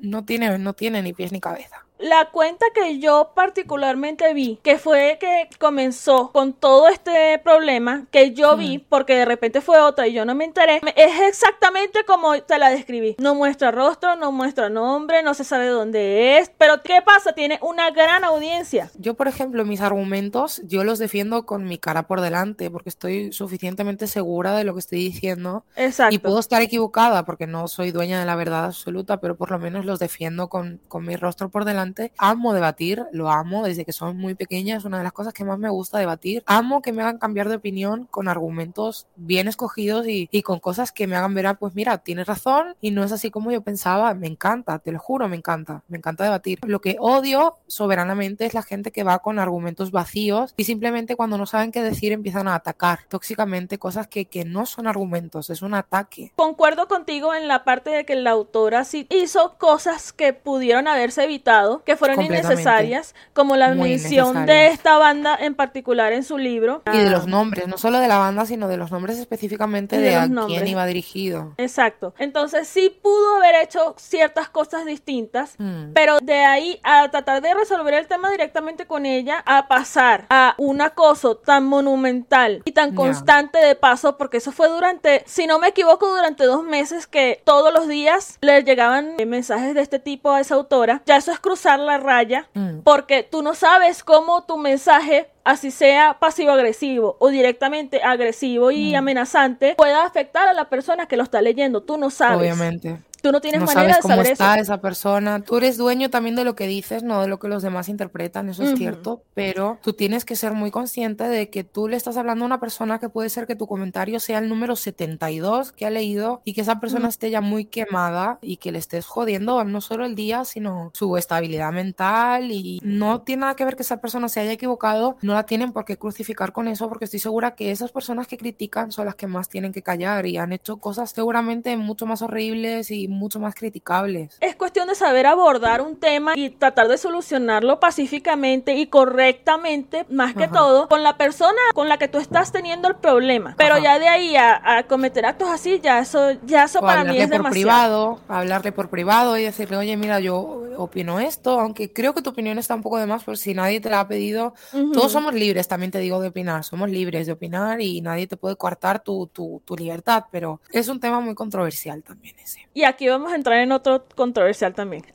Uno más. Adelante, me encanta, ya lo sabes. A ver, déjenme me acomodo porque yo sé perfectamente que ustedes dos se van a prender A con ganas. En especial, Yole, ¿qué opinas sobre la distribución ilegal de historias y cómo crees que afecta al propietario de la obra hurtada? Para empezar, si esa obra está en venta, principalmente le están haciendo perder dinero, que es un tema muy importante, me parece. Con visualización y con repercusión no se pagan las facturas ni se compra comida, se, se hace con dinero, obviamente. Entonces, si una persona tiene un libro a la venta y tú estás distribuyendo ilegalmente copias, PDFs de esa historia, no solo le estás haciendo daño moralmente, sino que le estás haciendo un daño económico. Te pueden denunciar por ello. A ver, tampoco es que vayas a ir a la cárcel de repente, pero te puedes ganar un problema legal. Me parece horrible. Y más, eh, habiendo aplicaciones gratuitas como las que estamos, tienen o han tenido el tiempo de leerla de forma gratuita. Si la autora ha decidido eliminar esa historia, es su historia, puede hacer lo que le dé la gana con ella y tú no tienes derecho de, de adueñarte de esa historia. No me sirve ningún tipo de excusa de, ay, es que no tengo dinero. Lo siento, yo no tengo dinero para comprarme un Maserati, no me lo compro. Exactamente. Se toman esa potestad y ese derecho sobre las obras de, de estos autores y no entiendo por qué. Porque a ti te puede gustar mucho una historia, pero eso no te da el derecho de decidir o de hacer con esa obra lo que a ti te salga de del lugar donde no te pega el sol. ¿Entiendes? Donde la espalda pierde su digno nombre. Ajá, sí, exacto. O no entienden el, valor que tiene o la, la, importancia que tiene o les da igual. ¿Sabes? Muchas veces son nenas muy jóvenes que no entienden realmente lo que están haciendo, que eso no, no les quita la culpa para nada. Simplemente que aunque se lo expliques, intentan dar argumentos, porque yo me he encontrado en grupos con gente pidiendo PDFs, de Cata, por ejemplo, de Sprint, pidiendo PDFs, y yo hablarlo con cierta persona, que esa persona le pase la información y me, y me llegue otra vez de vuelta, oye, mira, diles esto, pásales esta captura de pantalla y diles que les puede caer una muy gorda si siguen haciendo esto, porque me están jodiendo, hablando mal y pronto, ¿sabes? Me están robando contenido, me están haciendo algo que es ilegal, ¿sabes? La gente O, bien no le da la importancia que tienen porque no tiene la suficiente madurez mental para, para saber lo que están haciendo, o a pesar de que lo sepan, les da igual. Es un poquito difícil tratar con ese tipo de gente porque es como discutir con una pared, les da igual lo que tú les vayas a decir porque ellos ya tienen su, su argumento en su cabeza, ya tienen sus cositas y les da exactamente igual lo que les vayas a decir a veces son descaradas. De no, sí, a veces no siempre. bueno, ya, de publicar hasta videos en TikTok oh, promocionando y dándole publicidad. Abriendo su cajón, enseñándote los 72 libros que tienen eh, eh, impresos eh, ilegalmente. Esto también de que suben los videos de que hay clases de Classroom en donde tiene una filonona de puros libros PDFs y son fanfics, que a lo mejor ya, ya fueron eliminados, pero ahí los tienen. No te digo, son descaradas, entonces por lo menos el último caso que yo me enteré, me lo pasó, no recuerdo si fue Jessica, que fue un caso así, que me pasó el video de, de TikTok en donde cierta persona estaba dándole publicidad a su Classroom para que la gente se metiera y conseguir los fanfic que le dieran la gana. Muchas de estas historias que son de autores que ya los han sacado por lo menos a la venta y obviamente no pueden sacarlos con los nombres de los artistas que usaron en el fanfic. Entonces, ¿qué hacen? Lo pasan, pero en la versión de Wattpad. fanfic. Exacto porque la gente no valora la historia, la gente lo que quiere, algunas, no, no quiero generalizar, es leer los nombres de sushi. Es da igual que la historia sea una mierda, en perdón, que haya 20 millones de faltas ortográficas, lo que quieren leer es sushi haciendo cositas de mayores. Sí. O sea, por favor, es que... No, es que es así, es, que tristemente es así. Tristemente es así. Son cosas demasiado enervantes que te dan como cierta frustración y enojo porque ¿cómo tú evitas eso? No se puede, tristemente no se puede, la verdad. Exacto. Uno de los principales motivos por los cuales este programa fue creado es por eso, como para concientizar, correr la voz de que la gente vea cómo afecta eso a los escritores que nosotros entrevistamos aquí, que lo vean en su rostro y que sientan por la forma en que se están expresando la frustración, la incertidumbre, la impotencia que ese, ese tipo de acciones causa en el autor. Pero igual, como tú evitas que ese tipo de situaciones se, se desarrollen, tú no puedes. Es que no, puedes. porque tú ya lo estás dando gratis. Yo en mi caso estoy dando la, la, historia de forma gratuita. Y si ahora alguien viniese e hiciese una copia en PDF y la distribuyera ilegalmente, yo no puedo evitarlo. Puedes intentar concienciar a la gente, pero quien lo quiera hacer lo va a hacer igual. Le da igual lo que diga yo o lo que diga quien sea. Eso es el problema.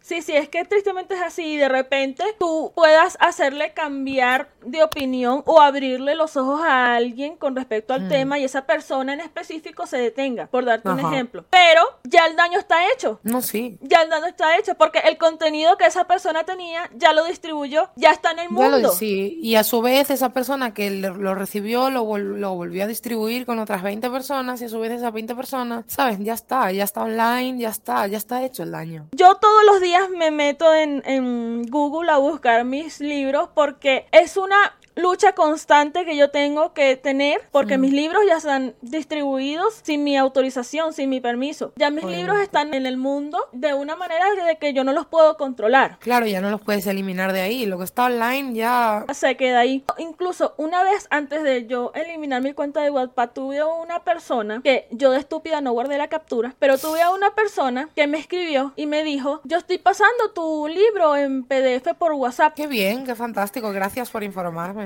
Qué amable por tu parte. Yo no lo respondí tan, tan lindo como No, obviamente. le dije, bueno, mira, yo no te pego porque... Porque no puedo. porque no puedo. No, en serio, le dije que, oye, me parece mal lo que estás haciendo, pero me parece horrible que vengas y me lo presumas en la cara. O sea, Sí, o no entiendes, o te faltan dos deditos, o no entiendo. es que Claro, no- porque que tú alegues que no sabes que lo que estás haciendo está mal es muy dudoso y difícil de creer cuando vienes a mi cuenta y me lo, y me lo dices con el, el propósito de, de herirme. Es muy distinto. Gente le falta inteligencia emocional para empezar, entre otras muchas cosas, de, entre otras muchas carencias, eh, la inteligencia emocional y la inteligencia en general es una de ellas porque es lógica pura, o sea, no hay que ser licenciado ni hay que ser, vamos, un genio para entender eso. Sí, pero a pesar de todo, hay gente que todavía está desinformada. Por, por ejemplo, eh, eso lo discutimos en el, en el episodio de Carla, que ella Mm. dio puntos muy, muy certeros porque es verdad que hay ciertas personas que no saben que este tipo de cosas está mal. Por ejemplo, las que hacen las adaptaciones de historias que encuentran en, en internet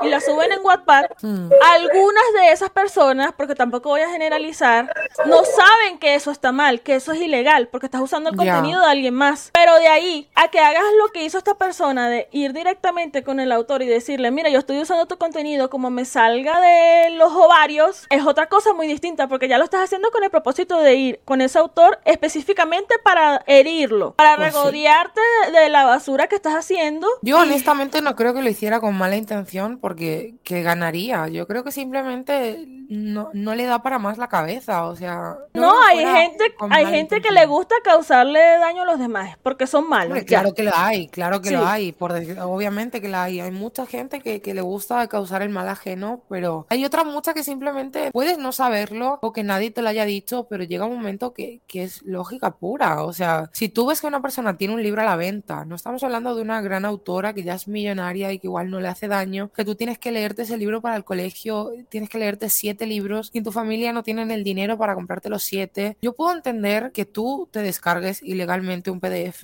del libro, yo que sé, Los Pilares de la Tierra o un libro de un autor muy reconocido que, que no le va a suponer 20 o 30 ven- ventas menos, no, no se va ni siquiera a dar cuenta porque tiene ya su vida solucionada y tú lo necesites porque es una necesidad para el colegio. De repente te piden siete libros al año y en tu familia no tienen el dinero para y te hacen falta. Otra cosa es hacerlo por puro vicio, que no tiene, no tiene, perdón, no, no tiene explicación, ni tiene excusa, ni tiene nada. Ni justificación, exactamente. No, no, no. Ok, y ahora vamos a entrar en más fuego.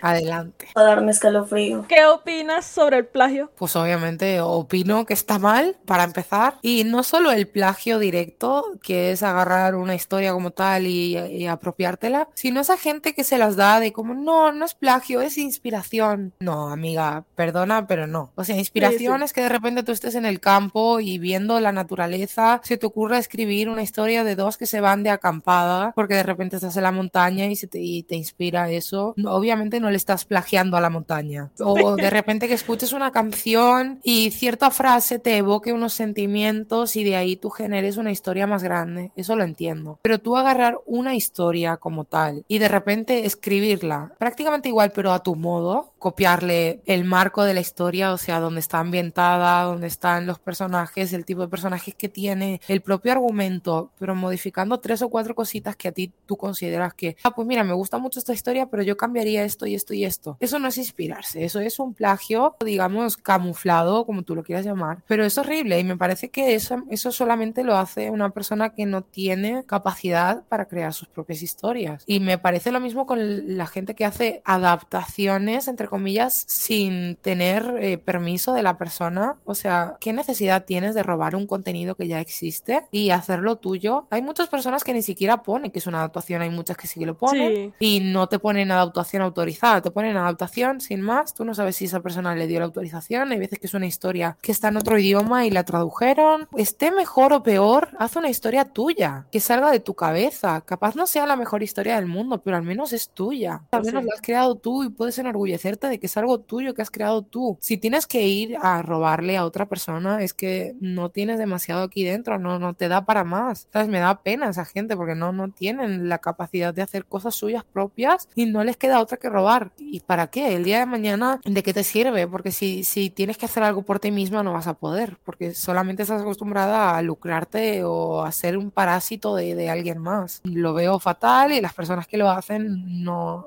les falta, les faltan muchas cosas, tienen muchas carencias en su vida, por desgracia. Aquí en este tema también entra lo que es, por lo menos ese tipo de personas en específico que hurtan un contenido para adaptarlo al chip en el que trabajan. Ahí entra el morbo, porque la gente que va a consumir ese contenido ilegal, ese contenido hurtado, va es por morbo. Así sea que ellos sepan que ese contenido no le pertenece a esa persona que lo está resubiendo, igualmente eso no les interesa porque quieren consumir el contenido. Exacto, quieren conseguir el contenido con el nombre que ellos quieren leer en la historia. Les da exactamente igual, ellos les da igual del origen de esa historia, de dónde venga, si tú estuviste 40 horas partiéndote la cabeza para investigando, les da igual, ellos lo que quieren es leer, les da exactamente lo mismo de dónde venga, quién lo haya escrito, cuánto trabajo le haya costado el tema, son muy egoístas en ese sentido. Y aquí Yusha mm. comenta, hubo un caso de una cuenta que estuvo adaptando sin permiso. Luego los autores originales se dieron cuenta y le pidieron eliminar. Esa persona se quejó en público culpando a los lectores por distribuir sus cuentas donde tenían las estaciones. Hay personas que realmente no tienen vergüenza y es así sí, lastimosamente. Sí, lo que habla. Sí, hay gente que se queja de por qué me expusieron. No, amiga, eh, ¿por qué haces esto que está mal? O sea, me parece horrible y lo peor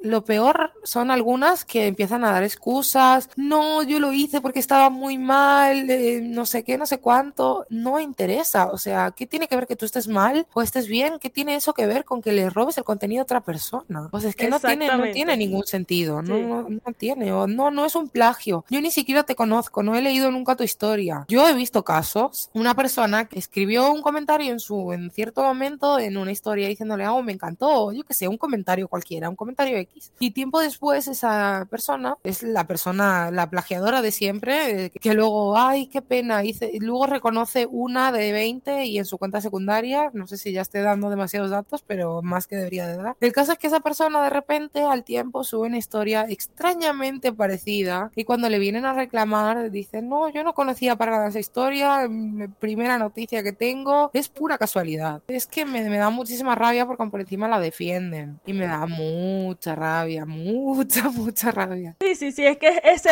es el puntillo ahí, la, la, conchita de mango, como dicen en mi país. Que la gente que va y defiende a estas personas y consume ese contenido, a pesar de que saben que no les pertenece a esa persona, es por morbo. Y porque la historia dice, ah, no, este chip es de tal, ah, no, este chip es de tal. Entonces, ¿qué dicen? No, yo lo voy a leer aquí porque esta historia trata sobre el chip que a mí me gusta, en cambio el original trata sobre unos personajes que de repente pueden ser originales o no es el chip que tanto pues te lo imaginas en tu cabeza, un poco de imaginación. Algo tan sencillo, pero que a esta gente se le resulta tan difícil. Aquí Jessica hizo un comentario que dio en el punto la verdad porque me ha pasado, que dice, y luego se las llevan a otras plataformas pensando que así jamás se van a enterar. Esto me ha pasado a mí. Esto me ha pasado a ti te las suben a Wattpad o las de Wattpad las suben a la plataforma en la que tú estás o a un blog o a X sitio y se creen que no, no se va a enterar nadie. Y en un blog es tres veces peor porque en un blog tú lo puedes descargar. Literal, puedes agarrar, copiar, pegar y ya.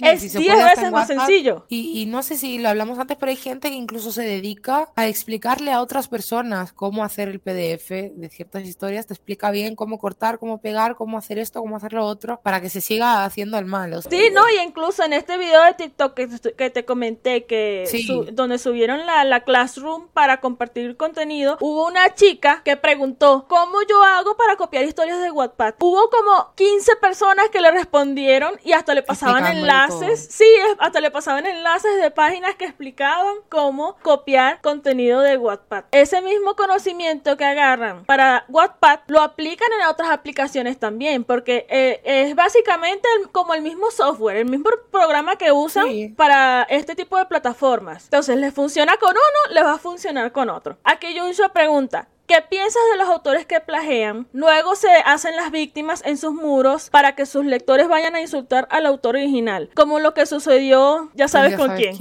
Sí, no, sí es lo que yo estaba diciendo antes, es un poquito lo que dije, que se hacen las víctimas y, se hacen los que no, yo no sabía nada, tal, me vinieron a poner problemas cuando yo con toda mi buena fe hice esta historia y ahora me quieren hacer ver como si yo fuera una plagiadora, que no sé por qué mucha gente pone plagea, lo he visto en mil sitios, es plagia, por favor, gente, del verbo plagiar.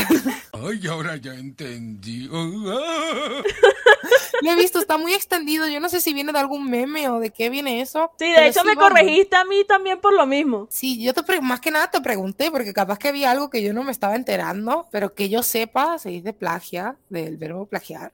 Sí, sí, el caso, que se hacen las víctimas e incluso dan nombres para que, es lo que está diciendo ella, para que vayan a atacarle a la otra persona como si a ver si así se calla o a ver si así se piensa dos veces a la hora de exponerla o, o no entiendo el por qué, simplemente porque son unas personas inseguras que se sienten que no son nadie sin los cuatro perritos que tiene Falderos que la vienen a defender y que la tienen endiosada y que la van a defender de todo. O sea, esa gente honestamente me da mucha rabia y ojalá tener la oportunidad de tener un debate así viendo, viéndonos las caritas y dando argumentos a ver, a ver qué tanto podrían explicarse, a ver quién iba a quedar mejor, a ver qué tan valientes son y a ver cuántos argumentos tienen para dar. Exactamente. Me encantaría. Bueno, la siguiente pregunta aquí es, ¿crees que las plataformas de acceso gratuito promueven o facilitan el plagio? A ver, yo no creo que como tal lo promuevan, lo que sí que lo facilitan mucho, o sea, no que lo faciliten, sino que no ponen herramientas que ayuden a evitarlo o, o que hagan más difícil el hecho. También la culpa es de la gente que lo hace. La plataforma pues tiene muchas carencias y eso que están ganando un dinero a costa nuestra y podían aplicarlo en mejorar la plataforma, pero no lo hacen.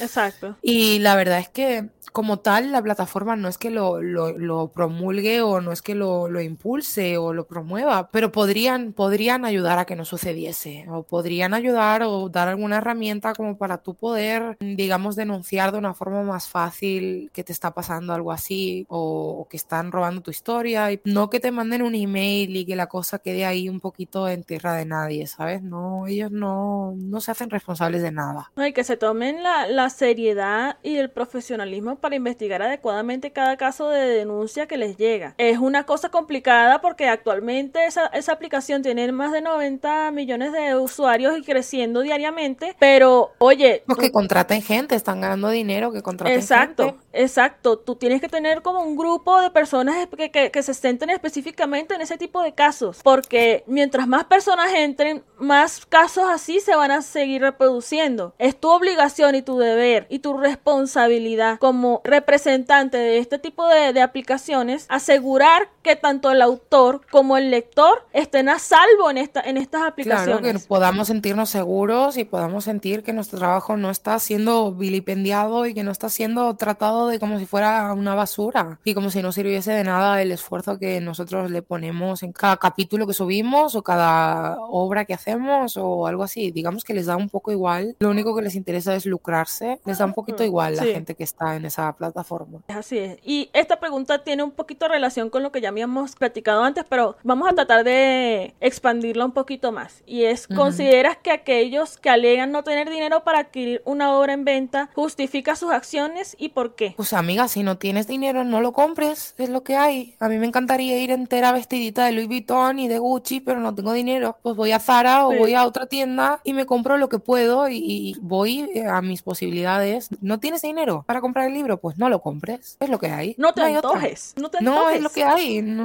Es lo que hay no tienes dinero, lo siento, pero no lo compres. Entonces también pasa el caso de que muchas de estas personas que aceptan o distribuyen contenido ilegal dicen, no, es que yo no tengo dinero para comprar la obra. yo entiendo, yo puedo entender. Entiendo el sufrimiento. Entiendo las ganas de querer algo. Exacto. Claro que lo entiendo. Pero, entonces recibes el, documento y ¿por qué lo pasas a otra gente después? Claro, pero igual que no vas a una tienda a robar una, una camisa, un bolso, porque, porque lo quieres y no tienes el dinero para comprarlo, pues no robes contenido literario de otra persona. Porque tiene el mismo valor. O sea, algo que es mío, es mi propiedad intelectual. No tienes el derecho a robármela. Claro, yo pasé tantos meses o tantos años escribiendo esa obra. Qué impotencia tener que enfrentarme a este tipo de casos diariamente en donde tengo que tener miedo cada vez que voy a entrar en mi cuenta de descubrir algo nuevo al respecto. Es horrible, horrible. Sí, y lastimosamente es algo que, sucede diariamente y volviendo a lo, a lo, anterior, ¿cómo tú lo detienes? Tú no, puedes detener eso. Lo único que puedes hacer es irte y a muchas personas lo que por, por esos temas pues, se plantean dejar la plataforma porque no ganan más que disgustos, no ganan más que quebraderos de cabeza y lo que se plantean es pues mira, pues dejo de hacerlo porque para que vengan cuatro tontitas a reírse de mí y a robarme mi contenido, pues me voy, dejo de hacerlo y ya está. Además me da mucha rabia que incluso habiendo historias que están gratuitas en la plataforma, que las puedes leer de forma gratuita en la plataforma, las descargan ilegalmente porque dicen, no, es que así las leo cuando no tengo internet.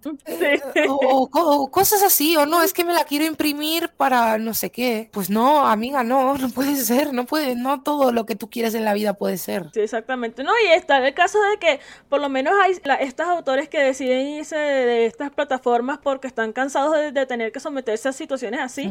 Cuando anuncian que van a eliminar la cuenta, más personas se sienten motivadas a hacer no, este sí, tipo de no, rápido, voy a copiarlo todo rápido porque lo voy a perder. Sí, a Yuncha particularmente le ha pasado esto mucho que... Lo sé, lo sé, lo sé. Con todas las cuentas que le han eliminado, la gente como que siente esa desesperación, esas ansias enfermas por sacar el contenido de sus cuentas, así sea cuando ella anuncia que la quiere cerrar o cuando hay peligro de que se la cierren por factores externos. Ya, pero es que eso no se puede saber, o sea, no pueden copiar todas las historias de todo el mundo por si de repente Wattpad se cae. Imagínate que desaparece la plataforma, pues te aguantas, te fastidias, ¿sabes? Es lo que hay. No es que la cuestión es que hay gente que se dedica a esto. No, sí, lo sé. Consiguen cuentas que tengan eh, historias con determinado chip y se enfocan en cada una de las actualizaciones que el autor haga de esa historia para eh, irlas copiando a medida que vayan saliendo. Sí, así es. A mí me parece eso algo muy enfermizo. Porque, no oye. otra cosa mejor que hacer en su día, parece, o no sé. Sí,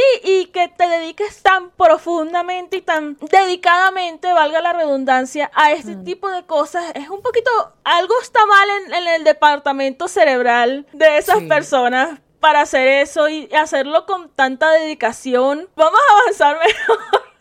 Gente, hay gente para todo, hay gente de todo tipo, por suerte, por desgracia, y es lo que hay. Vamos con la siguiente pregunta y es, ¿qué le dirías a aquellos que no ven nada malo con hurtar, distribuir y usar ilegalmente contenido que no les pertenece? Por mucho que tú quieras algo y no irías a una tienda a robarlo por miedo a que te pueda repercutir luego legalmente o a que puedas generarte un problema, pues debería de ser lo mismo. Debería de ser, de ser exactamente lo mismo. Quien no lo vea mal, le falta un poquito de, tal vez, de educación o de inteligencia emocional o de informarse un poquito más de las cosas, porque el bien y el mal son conceptos un tanto ambiguos a veces, pero hay ciertas cosas que no tienen vuelta de hoja. Hay cosas que están bien y cosas que están mal. Hay ciertas cosas que tal vez estén en un punto medio y que dependiendo de la moralidad de cada uno puedas verlo mejor o peor, pero robar está mal. O sea, no hay más. No hay, no hay otra explicación que darle. Estás eh, apropiándote de un contenido que es propiedad intelectual de otra persona. Me da igual la, la excusa que tú le quieras poner mal. No hay otra, no hay más vuelta que darle. ¿Cómo se lo explicamos, gente? Ustedes digan que... Por mucho que le hables, eh, parece como que hables con una pared. Es lo que a mí me da más rabia de, de, este tipo de gente que a pesar de que tú tengas los mejores argumentos y pudieras explicárselo con las palabras mejor entendibles o como sea, pero esa gente que no quiere, no hay más ciego que el que no quiere ver. Entonces tú por mucho que le vayas a explicar, le va a dar igual. Una pared te contestaría. Les da igual, van a hacer lo que, lo que les dé la gana y van a seguir haciendo lo que les dé la gana. Sí, en el caso de esta escritora particular, yo mm. me puse a leer los hilos que aparecieron en Twitter explicando toda esta, toda esta cuestión. Aparte de vergüenza ajena que me dio todo, todo el asunto, sí me pareció curioso. yo no sé si tú has leído eso. Sí, porque le ha plagiado a una persona con la que yo, que yo conozco hace mucho tiempo. Y, sí, sí sé de lo que va el tema. Es que no le ha plagiado a una, le ha plagiado a muchas. les ha plagiado a algunas que a su vez ya han plagiado a otras personas y es el plagio del plagio. Es plagioception. Sí, sí, sí, plagioception. Sí, sí, sí, sí. Sí, y no, y, lo que te iba a comentar, ¿no te diste cuenta que esas defensas que ella subió a Instagram y a, sus estados y, etcétera, fueron escritos por alguien más? más que escritos por alguien más, me parece que están muy masticados y están muy revisados y, vueltos a escribir tratando de poner unos argumentos que tal vez que otras personas le, le dieron o le ayudaron a, a hacer, a juntar cosas, no es lógico lo que dicen porque te salen por otro lado o se excusan diciendo que no es verdad. Luego al final terminan admitiendo parte de lo que hizo, no todo, eh, termina admitiendo parte, además lo hizo en, en su cuenta secundaria, a pesar de que los plagios estaban en la cuenta principal Exacto. y no, no llegó a todo el mundo eh, ese tema. Y no solo esta persona, porque no, si fuera una persona sola quien lo hace, pues mira, ya está, pero es mucha gente con respecto a lo que me estás preguntando de, de digamos, de las excusas que dio. Yo más que nada creo que no le da para más la cabeza. No es que esté escrito por alguien más, es que está escrito por ella, pero todo lo demás que hemos leído no estaba escrito por ella. Entonces por eso no te cuadran las palabras ni la manera de expresarse, porque todo lo demás era robado y eso realmente es ella. Ahí es donde ves la capacidad mental de la gente. Esa es la poca capacidad que tiene, esa sí es ella. Las imágenes que subía literal decía, no, ella hizo tal cosa, y no, ella, ella no hizo tal cosa, y ella subió este contenido tal día, y yo como que, ¿por qué el contenido que está subiendo su cuenta está expresado de esa manera? Porque no yo subí tal cosa y así Como en primera tercera persona. te refieres, ya. Ajá. Ya sé lo que quieres decir, porque igual ella usó defensas de, de la gente. Es que hay varios puntos.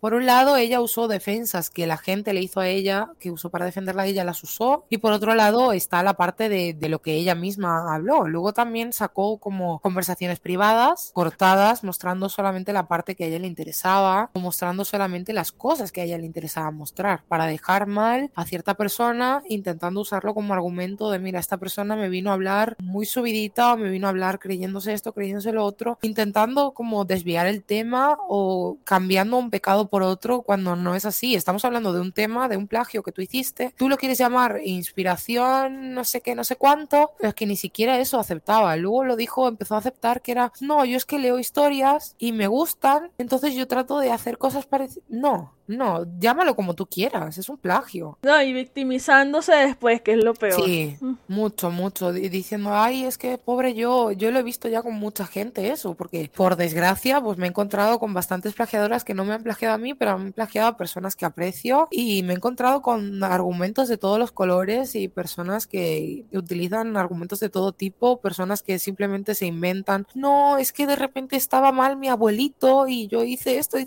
¿qué tiene que ver? ¿Qué tiene que ver? No me, no me cuentes tu vida. Sí, ¿sabes? sí, no sí. interesa. No, y que no, que tengo depresión y tengo ansiedad y yo como que... Lo siento mucho por ti, amiga, si tienes depresión y ansiedad, pero ¿qué- ¿te, te va a solucionar esa depresión plagiar a otra gente? Exacto, es exacto. Cuando yo leí eso, que ella lo publicó, que no lo estoy inventando, ella lo publicó, yo como que, ¿de qué estás hablando?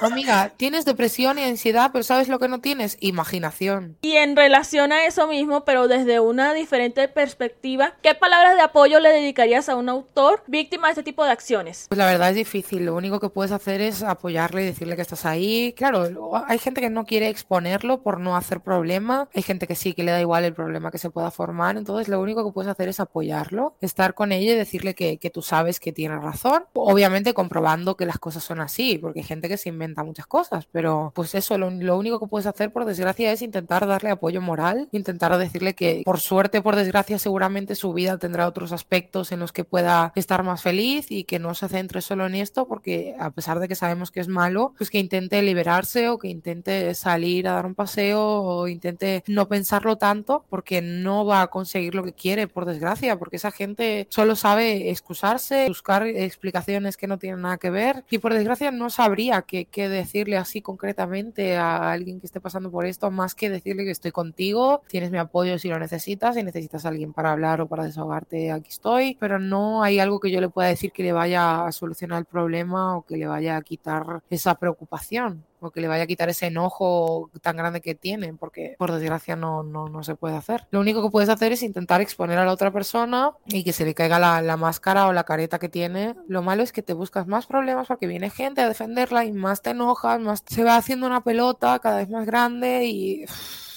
tampoco le puedes decir pasa el tema y no hagas nada, porque si no estás dejando que esa Sí. persona juegue contigo y se lucre o de, de cierta manera de, de tu obra. Sí, sí, sí. Es muy feo, por desgracia hay poca cosa que se pueda hacer. Sí. Si tiene los medios y la capacidad de denunciarlo por la vía legal, pues adelante. Y si no, pásame a mí las capturas, la prueba y cuestión, que yo no tengo pelos en la lengua para, para denunciar eso. eso, tranquilo. Yo, pero yo, más que denunciarlo públicamente, te estoy hablando de hacerlo de forma legal, ¿sabes? Yo pelos en la lengua, la verdad, ninguno. Soy muy directa, muy clara y muy sincera, a veces demasiado. Eso no siempre, no siempre es una virtud, la verdad. Pero por lo menos puedo decir que la gente que me conoce sabe cómo soy, no, no me escondo detrás de nada y lo que opino estoy lo suficientemente segura de, mis argumentos y de mis opiniones como para decirlos de una forma segura y defenderme. No me escondo detrás de nadie, no me hace falta, por suerte puedo defenderme yo solita, no necesito que venga nadie detrás a defender lo que yo no puedo. Exactamente, así es.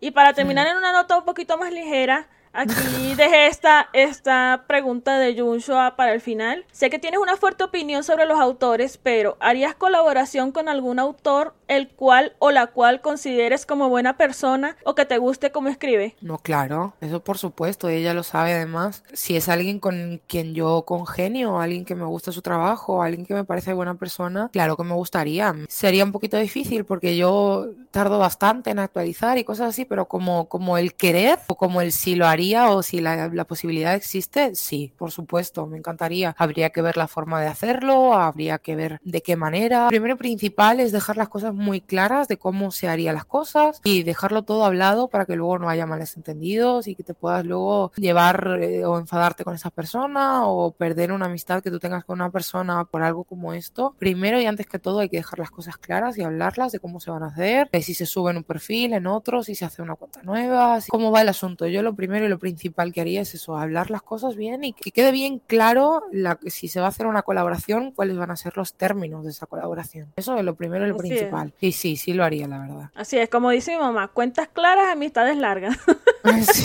efectivamente. Efectivamente. Hemos finalizado la entrevista, Berta, pero ahora vamos a pasar a la sección que a todos los autores les encanta. que es la sección de Adivina el capítulo. Uf, uf, uf. Explicándote rápidamente cómo es la cuestión, tenemos cinco fragmentos de tus historias, pueden ser diálogos o pueden ser eh, descripciones eh, generales de la historia, que te vamos a leer y tú tienes que adivinar a qué capítulo y a qué historia pertenece. Vamos a ver, porque como te digo, tengo la historia tiene muchos capítulos y hay algunos que, por ejemplo, un día puede estar en 20 capítulos, entonces dudo mucho, ya te digo desde ahora que dudo mucho que vaya a poder acertar ni siquiera uno. Para su sonrisa, que es que tiene 89 actualmente, para esa te vamos a dar un rango. Ajá. Es decir, de este capítulo a este capítulo, porque como son tantos, para que tengas. Que lo puedo ver por la cantidad de cringe que da el capítulo, digo, uy, este es antiguo. Este es antiguo, seguro. Entonces el primero dice, separamos las manos al unísono debido a la pequeña descarga. Nada me oh. sale bien, de verdad. Yo no sabía qué le había hecho al que rige el destino de nuestro universo, pero este primer encuentro está haciendo todo menos lo que yo tenía previsto. sé que es el principio, lo tengo claro. ¿Sabes la historia? Sí, es su sonrisa, eso lo tengo clarísimo. Te puedo decir hasta dónde estaban y quién lo dice, pero el capítulo... Está entre el 1 y el 10. Eso, eso lo sabía, eso lo tenía claro ya, eso te lo podría haber dicho. Porque es como se conocen, básicamente su primer encuentro. Te voy a decir el 3. Más arriba. El 5. Ajá. Bravo, bravo, bravo. Ajá, ya, ese es el primero, lo hiciste muy bien. Vamos entonces con Ese era fácil, ese era fácil porque era el primer encuentro de ellos. Bueno, la otra vamos a ver qué tal. Uf. Vamos con el siguiente. Sal de aquí, Jungkook. Al final vamos a meternos en un lío, dijo riéndose avergonzado. Si me das otro beso, me iré, dije alzando mi ceja derecha. Uf. Bueno, primero empecemos. ¿Qué historia crees que es? La historia, eh, yo creo que es Killing Me Gentle. Y esta historia solamente tiene cuatro o cinco capítulos. Así que tiene que ser el segundo o el tercero. Más arriba. O el ¿Más? ¿Más del cuarto? Exactamente. bueno. Exactamente, sí. Y es mí que me va diciendo más arriba, más abajo, ni idea. Ok, el siguiente. Y estuve un rato pensando. Dice, eso sería un detalle, dijo apartándose un poco. ¿Piensas irte al otro cuarto cuando me duerma? Dijo frunciendo el ceño. No, me quedaré contigo por si tienes pesadillas. Dije mirándole a los ojos. Quería transmitirle arrepentimiento en esa mirada. Uf. Sé que es su sonrisa, pero el capítulo, uff. Sé qué momento es, te voy a decir el 15, tal vez, 16, 15, 16. Más arriba. No. 18. No. Más 17, arriba. 20, No, más abajo. No. 19. Eh. Madre mía, qué desastre. faltando, faltando, no te A preocupes. ver, a ver, a ver. El siguiente. Espera, Coqui. De no ser por la falta de luz, Coqui habría tomado el nivel de sonrojo en el que se veía sumido el más abajo. Lo cierto es que dominar el mundo era algo secundario. Lo que más ansiaba era estar cerca de Coqui. Bueno, este es fácil. Este es el one shot. Ajá. La frase de dominar el mundo que iba, eh, Era un one shot que hice justamente para un concurso de Yunshua y es el one shot que tengo, ese que está saliendo justo en Ajá, pantalla, es- Las es- aventuras es- de Cookie Jiménez y es el capítulo 1. El único que puedo aceptar es el único que solo tiene un capítulo, qué triste. Ok, el último dice, "Pu- pu- puedo explicarlo, déjame ayudarte. Rogué agachándome a su lado. No quiero tu ayuda, déjame tranquilo. Dijo sin moverse un solo centímetro. A ver, ¿me, me lo pones otra vez? Claro, claro que Es que sí. creo, creo que es Lost in Translation, pero, pero a ver. Es que sí, con esa respuesta de no quiero tu ayuda, déjame tranquilo, eh, yo creo que tiene que ser Lost in Translation, ¿no? ¿Qué capítulo? Claro, aquí contarían los dos primeros que son como introducción, como capítulos. Sí, Ajá. Tal vez el 6, Más abajo. más el abajito. 5, Más abajo. el 4. Esa. Es que los dos primeros no, no son capítulos como tal, son más como introducción a la historia y al marco. No, no, pero felicitaciones, lo hiciste excelente. De Uy, sí, verdad. vamos, va- fantástico. una cosa. No, pero en comparación, dígame, es- esto. Bueno, ella tiene muchas historias, no me compares, eso está- es entendible. Su sonrisa tiene 89 capítulos. Bueno, Y pero todavía más o menos. acabado, ¿eh? No, no, no. Pero más o menos ubiqué el momento, sabía de por dónde iba el asunto, pero uff, uff.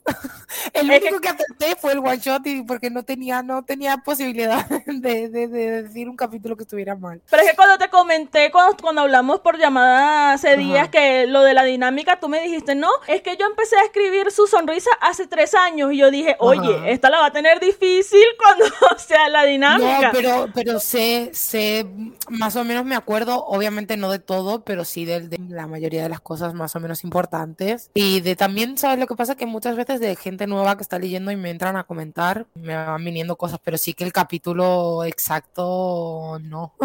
La idea que yo tenía que iba a resultar Mm. el juego fue muy distinta a lo que yo me imaginé, pues. Que lo esperabas peor. Eh, sí, exacto, sí. Como me dijiste, no, tres, tres años, yo dije, uy, va, va a luchar bastante para acordarse, ¿no? Pero lo hiciste muy Al menos bien. acerté, a- al menos acerté de qué historia era cada uno. Tampoco tengo tantas historias, pero por ejemplo, el caso de Yunshua ya tiene muchísimas historias. Es lógico que, que no recuerde porque algunos personajes seguramente serán parecidos dentro de lo que cabe o se parecerán un poco entre ellos. Y las mías sí que son un poco más distintos los personajes, entonces un poco por la forma de hablar sí que puedo saber cuál no es su sonrisa y dentro ya empiezo a cribar y de dónde viene. Bueno, Berta, hemos concluido esta entrevista del día de hoy. Quiero agradecerte enormemente por haber aceptado unirte a nosotras. Es un gran honor y un placer haber compartido Igualmente. este día con- contigo, haberte podido conocer un poquito más y que tus lectores también que están aquí viendo el directo puedan tener como una cercanía más contigo y ten- tomarle como un poco más de aprecio sentimental a, a tus historias a partir de ello. Muy Mm. fuertes tus opiniones y que necesitan ser escuchadas por más personas sobre ciertos temas que discutimos el día de hoy. Sí. Y de verdad te agradezco de todo corazón que hayas aceptado. Cuando y quieras. la mayor de las suertes en tus proyectos. Ya sabes que con nosotras puedes contar para lo que necesites. Así sea para hablar de tonterías que bastantes veces que lo hemos hecho. La verdad que sí, porque para, para... Eso es lo primordial, un poquito poder evadirnos de, de lo que es la vida. Evi, ¿quieres agregar algo más? Nada más que estar agradecida por otro capítulo más y que haya sido tú más que nada. Eso es lo único que puedo agradecer y pues muchas gracias. Muchas gracias también a vosotras por haber contado conmigo, haberme invitado y haberme tratado tan bien. Y nada, para cuando quieras, estoy dispuesta a una segunda, una tercera, una cuarta, una quinta parte, cuando sea necesario. Que sabes que hablar, vamos, por, por los codos. Sí, sí. no, de, de, nuevo, muchas gracias y la mejor de las suertes para tus proyectos. Ya sabes que ya Matices va a formar parte de todo lo que tengas que ofrecer para el futuro. Y bueno, queridos espectadores, gracias a ustedes también por haberse unido a nosotras el día de hoy. Quiero recordarles que pueden seguirnos en nuestras redes. Tenemos Instagram, tenemos Twitter, tenemos TikTok recién salido del horno. Muchas gracias por haberse quedado con nosotras durante toda la transmisión. Y como siempre, recuerden seguir a Evi en sus cuentas, seguir a Berta en sus cuentas, seguirme a mí en mis cuentas y nos veremos en el próximo episodio. Chao. Un saludito a todos. Adiós. Chaito.